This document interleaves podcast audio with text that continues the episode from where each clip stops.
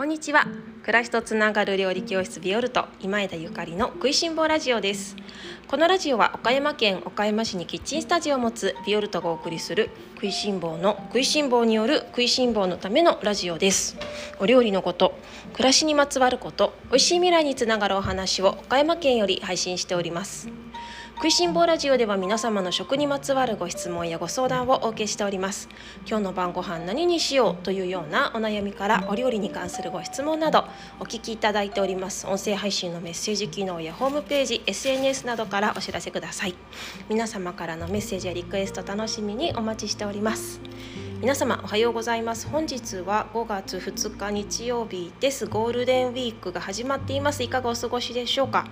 今日から日曜日だから昨日のお仕事だった方も今日はさすがにお休みの方も多いですかね。私もあの連休が始まっていますがちょっとせっかくね晴れ晴れの日が続いていましたので一昨日昨日とキッチンスタジオに出向いて動画を撮ったりとかお掃除をしたりとかそれから なんかあれこれあのやりたかったことをね片付けなんかして、えー、仕事とまああののんびり仕事 時間にあの迫られずにねのんびり仕事をするゴールデンウィークの最初を過ごしているところです。あのゴールデンウィークがね始まりましてちょっとこんな社会情勢なのでお家でねゆっくり過ごされてる方も多いんじゃないかなと想像しているんですけれどもあのこの機会にねせっかくだからお料理何か新しいこと始めてみようかなとか何か美味しいもの家族に作ってみたいなっていう方ぜひぜひビオルトのオンラインレッスンあのチェックしていただけましたら嬉しいです。オンラインレッスンのボリューム10の方ではレモンと裸焼きというテーマで基本のカレーのルーの作り方だったりとかそれからレモンのシフォンケーキなどの簡単レシピ簡単だけど本格的なレシピをご紹介しております。また、えっと、4月更新しました、えっと、いなり寿司と春の食材という方のオンラインレッスンでは一から作る美味しい美味しいいなり寿司の作り方だったりとかそれから春の天ぷらとかあのすごく簡単なねお料理、まあ、いなり寿司は簡単か簡単じゃないかって言ったらちょっと手間がかかりますけれどもそれ以外のねお料理とても簡単なもの旬のものをご紹介しておりますのでよかったらチェックしてみてください。皆様の連休が美味しいものになったら嬉しいなと思っております。というわけで、えー、連休が始まりまして2日目となりますので今日は、えー、美味しい本気で美味しいグリーンサラダについて語る ということをテーマにお送りさせていただこうと思います。もうみんなねきっと時間があるからねお料理のんびりする方多いんじゃないかと思っております。私もあのお家にいる時間がねあのレッスン料理教室ありませんのでお家にいる時間が少し長くなっていや今日は家族のために何か作ろうかなとか美味しいもの作りたいなっていう気持ちがあのもうね、泉のように溢れ返っております。皆様そんな方も多いと思いますので今日はねこの連休中はちょっと本気で いつも本気じゃなかったって言ったらそうじゃないんですけどね。あの本気でねお料理についてお話ができる数日間をラジオでお送りできればと思っております。さてこの美味しいグリーンサラダの作り方実は多くの方からこの食いしん坊ラジオで喋ってほしいっていうようなリクエストをね頂いていたんですよね。リクエストをくださっていた皆様大変お待たせいたしました。なんかねサラダの季節になるまでちょっと待ってた方がいいかなと思っていましたので5月になってからの、えーと、おお返事となってしまいましたが申し訳ありません。今日は本気であのグリーンサラダについて語るということなんですけれどもいつもね食いしん坊ラジオでおしゃべりする時は私ぶっつけ本番で特にメモとかメモ書きとか何も用意してないんですね。だけれどもあの今日はねちゃんと皆様に漏れなく美味しいサラダの作り方についておしあのお教えしないとと思っていますのでメモ書きをあの右手に持ってちゃんと 話をさせていただきます。本気で喋りますので皆様も一語一句逃さずにあの集中して聞いてくださいね。さて美味しいグリーンサラダの作り方いくつかポイントがあります。ポイントは12345 5つ。5個あります。ではいきますよ。1つ目。1つ目は旬のもの地のものを使うっていうことです。いつもいつもお話ししていることなんですけれどもやっぱりこの旬っていうものがすごく大事なんですね。日本は北から南にすごくあのーな長い列島ですよね、まあ、北から南に東から西へって言った方がいいですかね。私の住む岡山県とそれから北の方の北海道とか東北とかそれからあの高知栽培が盛んである長野の方とか全然その旬っていうものが違うんですね。で岡山の産直産地直送の市場で見るものとスーパーで並んでいる遠くから来た野菜っていうものはかなり、えー、品種や野菜に、まあ、差がありまして。で例えばグリーンサラダって言ったらねレタスサニーレタスとか、まあ、グリーンリーフとか入れたいなって思うところなんですけれども今もしね例えば自分の住んでいる地域のものでレタスとかがないんであればそこは潔くレタスは入れないっていう選択肢もありかなと思っております。やっぱりねこの地のものがいいっていうのはもちろん地産地消っていうことが一つあるんですけれども何よりね新鮮なものが手に入るっていうものが大きな大きな美味しいポイントなんですよね。遠くからねあの来た野菜っていうのはどうしても傷みがあの進んでしまいますので美味しいグリーンサラダを食べるためにはやっぱり近くで採れたお野菜を選ぶっていうことがとにかく大事です。ですから、えっと、産地直送にて今ね多分岡山とか丸いレタスとかはあんまり見ないんですよね。例えば今見るのはなんかサラダっぽい水菜とか春菊とかルッコラとかうんそういうものが多いような気がしますだからね無理してレタスを使わないサラダって言ったら日本人はついついレタスきゅうりトマトって思い浮かべてしまうんですけれどもそうじゃなくってねあの地元の食材が並んでいるお店に行って何にしようかなって地元のもの自分の住んでるところから近い新鮮なものを選ぶっていうのが一つ大きな大きなポイントです。2つ目、えー、食材を準備したら食材をよくしかし優しく丁寧に洗ってあげます。特に無農薬野菜の場合はあの土もついていることもありますしね。茎の方とかに土がついてることもあるし虫さんもねついてることがありますのでよく洗ってあげますがあまりガシャガシャ洗ってしまうと繊維が傷みますのでこの洗い方は丁寧に丁寧にっていうのが、まあ、基本です。それから、えっと、洗った後がねとても大事なんですけれどもサラダはやっぱりちゃんと水気を切るっていうのがもう超重要なんですよね。でそのサラダ用の水を切る道具なんていうのを、まあ、食いしん坊のラジオを聞いてくださってる皆様ならもうすでにお持ちかもしくはあの買おうかなどうしようかなって悩まれてる方がほとんどなんじゃないかと思うんだけれどもそのサラダスピナーと呼ばれている野菜を入れてくるくる回す道具ですね。あれを使ってしっかり水気を切ってあげることが大事です。しっかり切ってあげることが大事です。ちょっとでも水分が残っているとビシャッとなって美味しくありませんし野菜自身が水分を吸ってしまってビシャビシャの野菜にな野菜サラダになってしまいますので水分をしっかり切ってあげます。特にねおすすめのサラダスピナーっていうのは私ないんですけれどもあのもしねサラダスピナー買われる方はね洗いやすいもの、うん、洗いやすいもの。それからえっとね大きさ？大きさをご家族、まあ、ご自分のあのお家のね家族構成とかいつもどれぐらいの量のサラダを食べるかっていうことを意識して大きさを選んであげるといいです。あのかなりかさばります。お持ちの方多分うんうんうんうんってうなずいてると思うんですけれどもかなりあのキッチンでかさばるアイテムの一つですね。重ねることが難しいんですよ。だからあとちゃんと乾かさないとねカビちゃったりする黒カビみたいのが出ちゃったりするのでその自分のお家にぴったりのサイズを選ばれたらいいと思います。私は自宅ではそんなに大きなものは使ってないんですけれども料理教室では特大のものを使っています。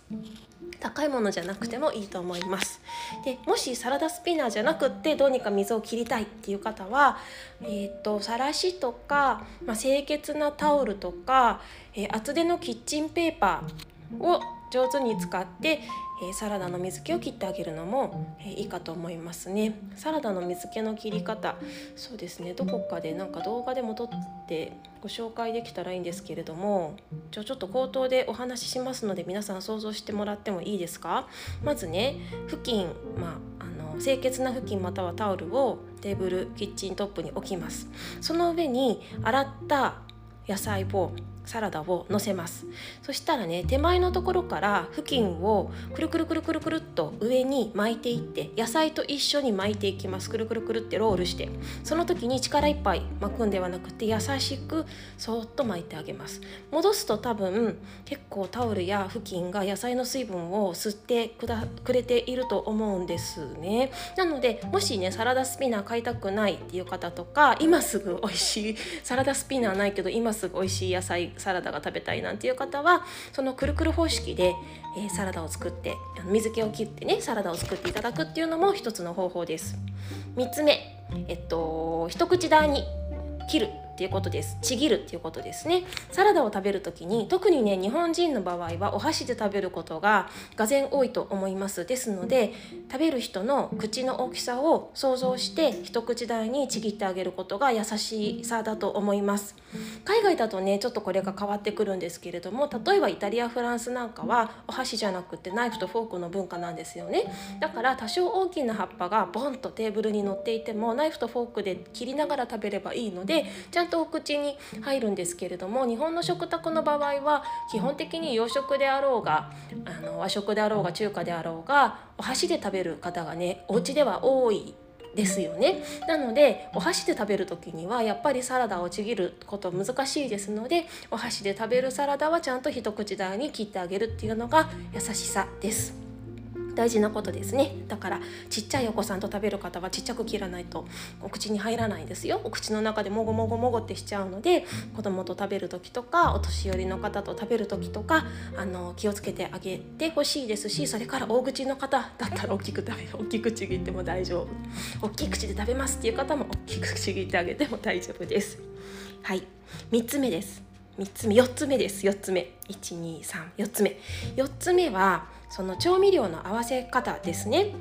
えっと、基本的には美味しいグリーンサラダは油と塩だけで美味しく作れるものだと思います。それは一番最初に申し上げたその旬のもの地のものを使うっていうこととしっかり水気を切るっていうことをあのちゃんとしてね。でちゃんとした上でそれであればオイルと塩で十分美味しいサラダができる。日本にはドレッシングというものがすっごいたくさんスーパーマーケットに行くと売っているんですけれどもドレッシングがある国っていうのは世界中探してもこんなにないんですね。で私が料理を学んだイタリアなんかに行くとドレッシングというものは売っていません。みんなお家で自分で油と塩をサラダにまとわせて食べたりするんですけれどもお家だけじゃなくてねレストランに行ってグリーンサラダを頼んでもレストランの人は調味してくれないんですよ。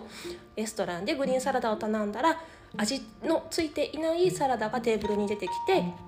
それを自分でえー、オイルとか塩で味付けするっていうのがイタリア風なんです。なので基本的にはドレッシングはいらないです。オイルと塩だけで十分。ただその時に美味しいオイルを選んであげること美味しいお塩を選んであげることっていうのはとっても大事ですよね。オリーブオイルで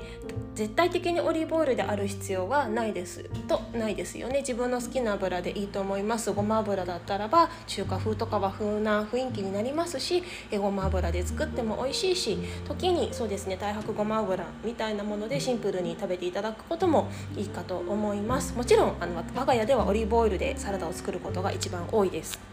はい、でその順番ね順番なんだけれども最初に油を回しかける。一番最初は油を回しかけるっていうのが基本です。あの例外もあるんですけれども基本的には油は一番最初に回しかけてあげてください。サラダの葉っぱに油を最初に回しかけてよく混ぜてあげることで葉っぱの周りに油分がついてコーティングされますよね。そのコーティング油で野菜をコーティングするっていうことがすごく大事です。そしてその次にお塩を振っていただきます。お塩だけじゃなくって今日はお酢を入れたいなとかレモン果汁を振りかけたいなとかお醤油かけたいなっていう時あると思うんですけれどもその他の調味料を入れるのは油の後ですそれはしっかり理由があります。それはねあの油でコーティングすることでその後かけるレモン果汁とかお酢とかお醤油が葉っぱの方にサラダの方に染み込まないっていうメリットがあるんですね。あのー、お酢とかはどうしても水分が多い水気の多いものですからそのまま一番最初に振ってしまうとサラダがサラダ菜葉っぱたちが水を吸収してビシャッとなってしまうんですけれども最初に油をコーティングしてあげることでそれを防ぎます。お塩もそうですね。野菜にお塩を振ってしまうと水が出てきてしまうんですけれども油でコーティングしてくれてるのでそれを防ぎます。はい。ではこれで4つ喋った最後。5番5番です。5個目。5個目はよく混ぜるっていうことです。意外だなって思われる方もいらっしゃるかもしれないんですけれどもよく混ぜて食べるっていうのが美味しいグリーンサラダの鉄則です。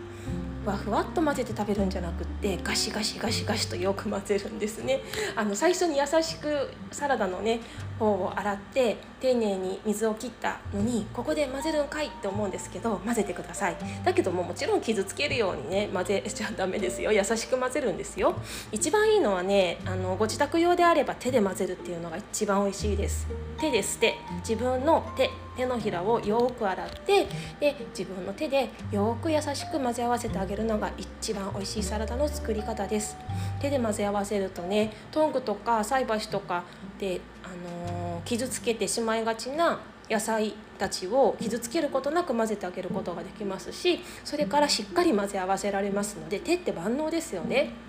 しっかり混ぜ合わせてあげることができるので少量の油少量の調味料であの美味しくサラダが出来上がります。それからこの手のね人間の体温っていうのがまた一役買うんですよね。人間の体温って大体36度とか37度、まあ、あのそこまでですよね。そうなってくるとねそのあったかい36度ぐらいのね体温が油を温めてくれるんです。でその油が温まると例えばオリーブオイルであればねオリーブオイルの中に入っているポリフェノールっていう成分が30度ぐらいで揮発してくるんですよ。でそのふわっとオリーブオイルの香りが香るのが人間の体温の温度なんですね。なのでトングで合わせるよりも私たちの自分の手で合わせてあげるのが美味しいサラダの秘訣なんですよ。でなかなかねお店ではできない今今時ね残念なんですけれどもなんかお店ではできないこともあるのであのぜひお家では手でガシガシガシと混ぜて作っていたただけたらと思います。サラダの美味しい作り方もう一回復習しますね。1番旬のもの地のものを使う。2番水気をしっかり切る。3番一口大にする。4番油が一番最初。5番よく混ぜる。です。5つのポイント。皆さんあのしっかり あの覚えてね今日は美味しい美味しいサラダを作ってみてください。岡山県にお住まいの方はそうですね今はルッコラのサラダとかがとってもおすすめですよ。いちごが今すごくあの最後のね旬で安くなってますのでルッコラといちごのサラダとかにモッツァレラチーズとか入れて食べるとめちゃくちゃ美味しいです。それでは皆様今日も美味しい一日をお過ごしください。暮らしとつながる料理教室ビオルと今枝ゆかりでした